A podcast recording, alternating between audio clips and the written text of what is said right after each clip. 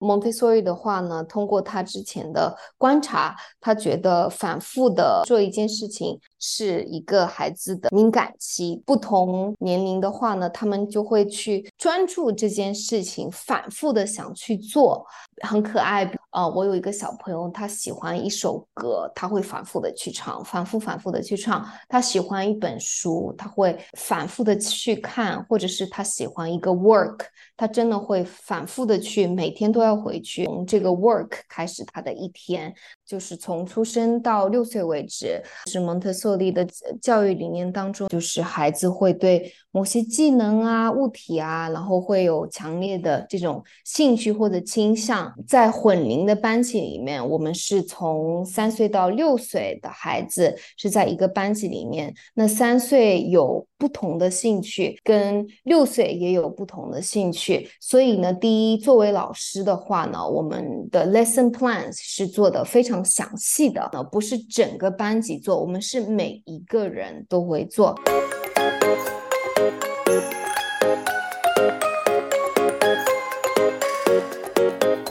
欢迎来到艾玛又来了，这是一个关于幼儿、讨论幼儿、聊幼儿的 podcast。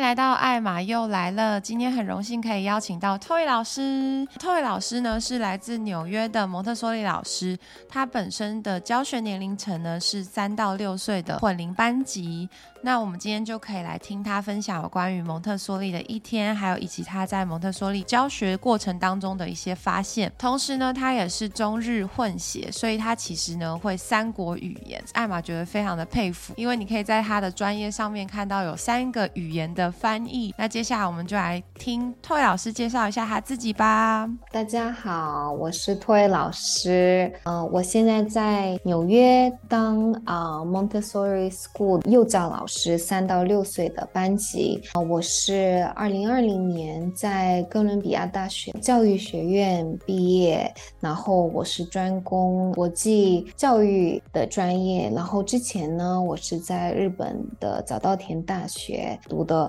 国际教养学，我是嗯中日混血，所以呢，成长在日本，出生在日本，但是又在中国大陆成长很长时间，然后。现在又在这边，所以我会三国语言。那就是刚刚有讲到你是在蒙特梭利的三到六岁的教室，就是想要问说你的一天大概是怎么样的一天？啊、呃，我的一天的话，我们是七点四十五先到学校呢，然后我们会有一个小时的准备的一个时间，因为孩子们是八点四十五分呃上学，所以我们会比如说布置教室啊，或者是每两周都会。会有不同的一个 unit study，比如说，啊、那一周刚好是秋天，然后我们正在学 corn 啊、apple 啊这些 unit 的话，我们都会去做教材，然后做一个 lesson plan，然后去布置，或者呢，有的时候会回家长呃信息什么，然后八点四十五分呢，孩子就开始上学，然后我们是早上的话呢，每一天都会不一样，说星期一。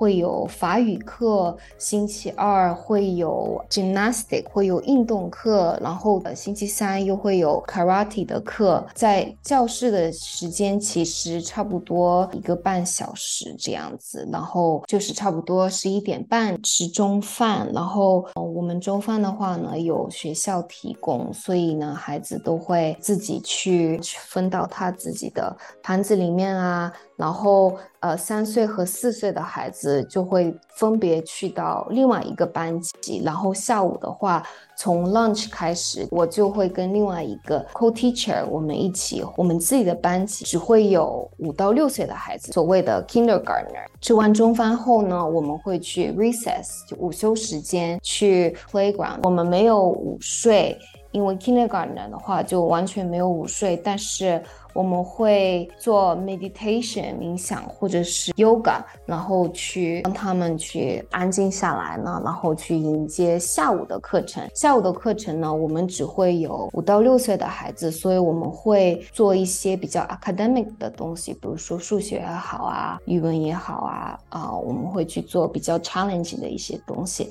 然后这样子呢，到三点半啊，我们下课，然后三点半到四点半的时间呢，我们又会是一个准备的过程，为了明天或者是接下来的天教室的布置啊，以及课材的准备。那就是其实，在蒙特梭利的学校，你会看到，就是其实教材啊，或者是摆放啊，或者是设计上面，都会是老师很精心的为每一个孩子去做设计。呃，你们在你们的一天是不是会有一个叫 work 的时间，就是工作时间，然后可以帮助他们自由的去探索教室，然后自己去做选择教材的部分？是的，是的，就是说我刚刚说到的早上和下午的时间，除了一些 special 的课，我们都会说 work time。然后每一个教材放在 shelf 上面的教材的话，我们都会称为于 work。嗯，就是刚刚 Emma 老师你刚刚说到的，就是说每一个孩子他们都会有为了他们设计的教室，所以呢。称为 work 的话呢，他们会有一个责任心，也会有一个 authority，所以他们会 take charge of the work，right？所以做 work 的话，教室会分成不同的领域，比如说有一个 corner，那上面会放着全部都是语文的教材，那另一个个 corner 呢，我们只会放 practical life 日常生活的课程的教材，然后随着时间，孩子也会认识到教室的。哪一个地方会有哪一个教材，哪一个 work 是他自己决定想去做的，所以他们会这样子会培养他们的一独立性。嗯，就是其实这个真的跟很多一般的。幼儿园的模式跟理念会有很大的差异，因为其实在美国，就是大家会说可能比较多人喜欢蒙特梭利，或者是比较多人喜欢瑞吉欧，但其实还是有很大一部分的在美国的幼儿园会看到是 play base，就是以游戏式的教学模式。嗯嗯。其实在这边的话，家长通常都会很担心一件事情，就是学科，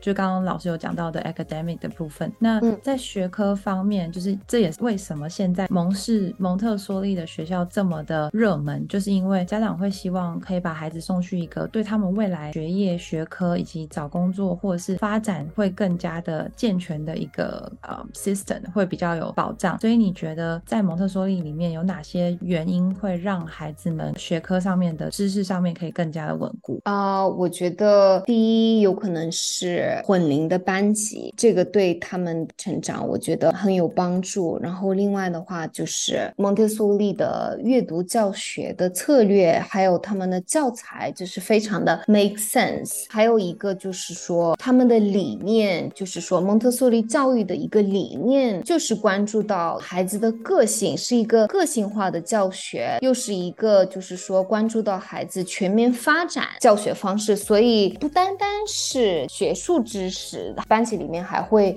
注重到他们的情感也好，情绪啊、创造力啊，还有沟通能力能力方面的这些培养。近几年啊，蒙特梭利在全球都很被注重嘛，所以我觉得有这几个方面。那就是呃，像你刚刚有讲到的，就是混龄的部分。因为现在就是有很多的呃很多的家长其实都会特别着重于孩子的社会情绪啊，还有一些情感面的部分。就是蒙特梭利的现场是如何去帮助孩子不同同年龄的敏感期，因为孩子在同一个空间里面，可是有不同的年龄，那要怎么去关照他们每一个人的需求，然后尤其是他们的社交互动方面？嗯嗯，是的，对，嗯艾玛老师刚刚你提到的敏感期，从零岁到就是从出生到六岁为止，是蒙特梭利的教育理念当中，就是孩子会对。某些技能啊、物体啊，然后会有强烈的这种兴趣或者倾向。那在混龄的班级里面，我们是从三岁到六岁的孩子是在一个班级里面。那三岁有，比如说他们有不同的兴趣，跟六岁也有不同的兴趣。所以呢，第一，作为老师的话呢，我们的 lesson plans 是做的非常详细的，呃不是整个班级做，我们是每一个人都会做。然后做的话呢，我们是分为，比如说 lesson plan 的话，是分为每一个成长领域，呃，sensorial。Practical life, language，还有 math，还有 culture 这几个 unit，每一个人都会 plan，观察他们每一个孩子他们的 next step 什么，有什么 lesson，我们是可以一起做的。然后在 Montessori 的呃教室的话呢，你可以给。比如说，呃，one on one 的 lesson，或者是一个 small group 的 lesson，嗯，三到四个人的 lesson，两个人也好。所以呢，从中你可以关注到，哎，其实这个三岁的小朋友跟另外一个四岁的小朋友，有可能他们在学习语言的当中呢，他们的学习法是不一样的，他们的敏感期是不一样的。那么这样子的话呢，我们就会调整。嗯，还有一个重要的部分是每每过一周。我跟我另外一个老师会去做 observation，去会做观察。一个星期，比如说我们会抽出一天的早上的时间，做一个小时到两个小时的一个观察，就是我会坐下来，然后观察所有的每一个孩子，他们的他们的 level 在哪里，他们的敏感期到底是在什么，他们的 interest 在什么。然后去会观察，去 plan 对他们成长有利的东西。就是其实，因为其实现在蒙特梭利这个名词被运用到非常广泛，就包含很多人就会说，哎、嗯嗯，这是蒙特梭利的玩具或者蒙特梭利的一些教材。但其实在这边也想要跟大家分享，就是说蒙特梭利他其实是一个是一个一个人，他是一个博士，然后他在分享这这些领域的过程当中，他其实是以非常理学的方式，包含就是收集这些 data 就。收集这些资料，就是记录跟详细的详，就是写下来孩子做的所有的成长成长点，然后要怎么样去帮助他们突破他们的成长点，然后或者是进阶到每一个教材的更多的难度。那一般来说，就是。在这样子的呃设计之下，你会发现其实老师是很像是一个观察员，他并不是一个嗯、呃、主要的学习者。那主要的学习者是小小孩。很多目前就是在使用蒙特梭利学校这个名字的学校，未必会提供这样子的一个模式，所以其实不管是家长或者不管是老师，都要特别的去观察或者是了解这间学校的理念是不是真的有，就像刚刚老师说的，就是有符合蒙特梭利的概念，因为这样才能够真正的去提供孩子对的教材，然后对的方式跟跟适合他们的学习。嗯嗯，对的，我也发现了很多学校，就是说或者是一些玩。剧也好，他们是自称 Montessori，然后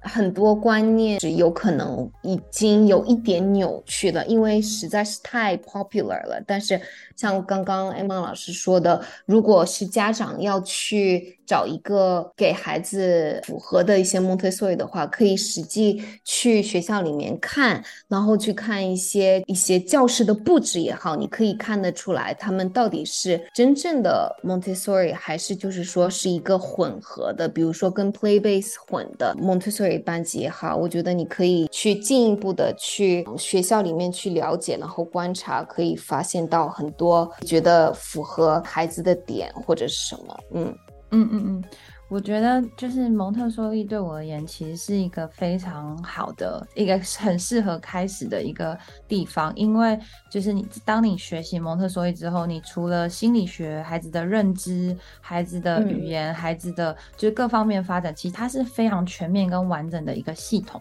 然后，嗯、可是其实对于老师来说，会比较沮丧的部分，是因为他真的。太广泛了，就是它有很多，比如说像你刚刚讲文化，或者是一些很细节的东西，所以其实也有一些家长或者是一些老师会觉得说，哎，蒙特梭利的小孩是不是都是一个人玩？是不是他们的语言的发展都就是就变得比较孤僻，或者是？或者是他们在就只有学科好，然后没有去促进他们的创意发想。那你在这部分有什么样的想法吗？啊，我之前也收到一个家长的提问，他们说，哦，蒙特梭利的学校是不是就孩子一定要一个人坐着，他们不能跟其他人讲话？然后我说，其实没有，有可能有一个偏见吧。现在的话，蒙特梭利的班级三到六岁的话，他们已经是一个混龄的班级嘛，很多时间是在一个社交技能的发展的过程，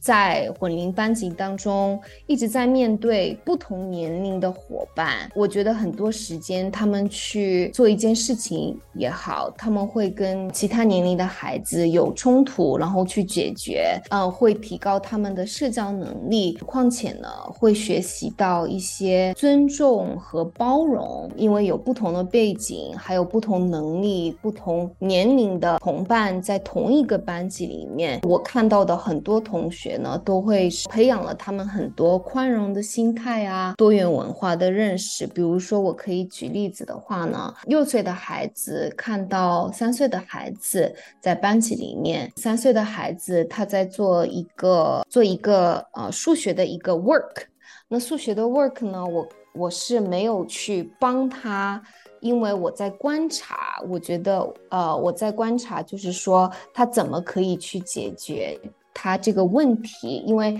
他在那边，他在 figure out，哎，这个到底怎么做？我已经上过 lesson 了，怎么做？然后当当时呢，就会有一个六岁的小朋友走过来，然后他会自然而然的去帮助他，就说 Do you need help？问他，然后他会告诉他。从中我可以看得出来，其实六岁的小朋友他非常的自豪，非常的自信，因为他已经三年前他已经学习到了这个 work，然后他已经 master 了这个 work，然后他又可以去教这个年幼的学生。那这个三岁的孩子呢，同时他又接到了很多的啊、帮助和支持，他觉得。自己也被重视呢，然后我觉得他三岁的那个孩子也是增加非常多的信心，呃，非常多的自信，都是有一个非常好的循环。呃，其实刚刚啊，你也说到了，就是说现在的。蒙特梭利学校呢，是有一个差距，学校之间的蒙氏理念的这种差距，或者是导师之间的理念的差距，以导致为非常的古典化的一个蒙特梭利。因为，嗯，当这个博士蒙特梭利博士他研究这个理论的时候，已经是在战后，所以是很长时间了嘛。那现在的。教育的话肯定是不一样，现在的氛围也会不一样。有的老师呢是从书里面读到的东西，他们会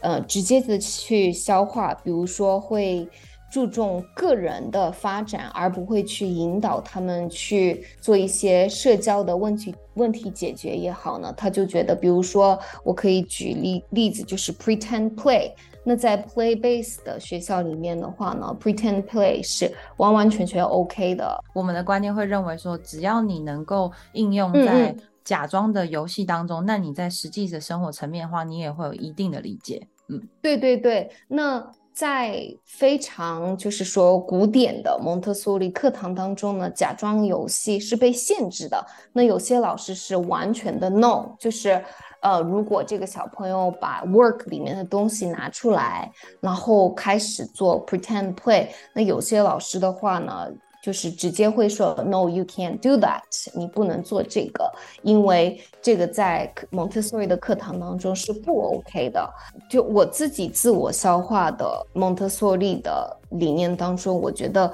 有一部分的话，还是就是说，嗯，对他们的社交也好，然后。问题解决的呃这一板块更多一点，所以我觉得我不会直接去说哦，you can't do that，我会去观察他们，然后告诉他们，哎，其实你可以。在 recess 的时候做一些 pretend play 啊，或者是我们现在可以 focus 本来要做的事情啊，等等，我会这样去交流，就说其实有很多这种理念的差距吧，我觉得也是一个就是 Montessori 教育上面的可以有改进的地方。我是觉得，嗯，嗯，嗯，是很多东西。其实是教育理念的话，是可以从其他的教育理念当中学习到很多东西，然后互相去交流，互相去改进，这样子。嗯嗯嗯，我觉得这是非常有荣幸可以跟你去做一个交流，嗯、因为其实我自己待过蒙特梭利学校一年，然后因为我当时遇到的是 pandemic，所以我没有完成整个嗯 training 的 program，然后、嗯、但后来就是因为工作的关系，所以我马立刻找到工作。就是在 Play-based 幼儿园待了很长一段时间，还有瑞吉欧。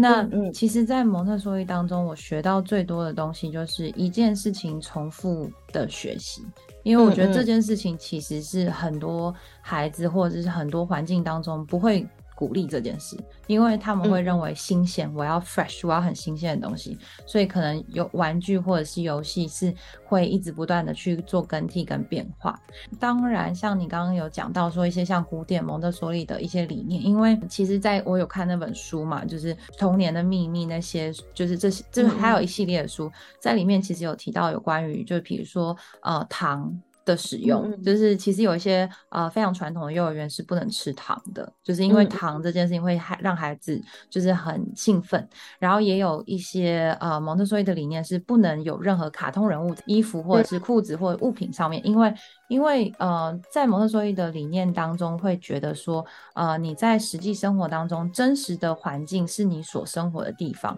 如果你呃花了很多时间在学习呃创意跟思考，就是在创意跟发想，那其实你可以利用呃平常的在家里的时间，或者是不需要学习的时间，你就可以。就是做创意跟发想，你不需要在学校特别学创意跟发想。然后，如果孩子有一旦有空间有时间，然后提供他们对的工具，其实他们在做创意发想的部分是完全没有问题，是可以鼓励。只要他的技能，就比如说画画的技能，或者是呃精细运动作的技巧够好，他们是完全可以去呃发挥这些能力。当然，就会讲到说，其实就像刚刚有呃老师有讲到说。呃，借由你所观察到你觉得好的东西，融合成为你自己的中心思想。那蒙特梭利它可以给你很多的工具，很多的呃模式，可以帮助你当一个起头嘛。最后，真正真正的最好的呃陪伴者，就是在那个班级的老师。那个老师会影响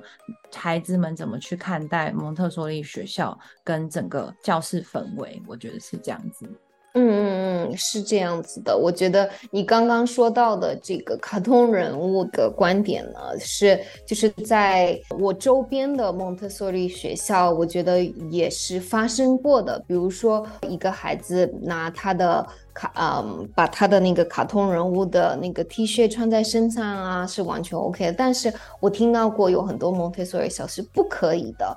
因为我觉得是要看孩子的成长和，就是说你为什么就是要做这件事，你为什么要说 no，你为什么要说 yes，你的背后的这个 rational 到底是什么？要看的这个，如果他穿了这件 T 恤，他穿了这个卡通 T 恤，然后呢，他跟另外一个呃小朋友有了共同话题，诶，然后他们。嗯，开始一起玩耍，一起有更多的交流，是一个就是说 talk point。那我觉得他穿这些 T 恤完全没有什么问题。刚刚你 mention 到的，就是说会嗯注重到很实际的东西，real life 的东西，比如说我们去学啊、科学 science，还有 culture，它这个。嗯，科目的时候呢，我们通常会学 life cycle of 什么什么，就是大自然里面有一个开始，有一个结束，然后再开始，再结束。所以，嗯，比如说我们会去学 life cycle of a frog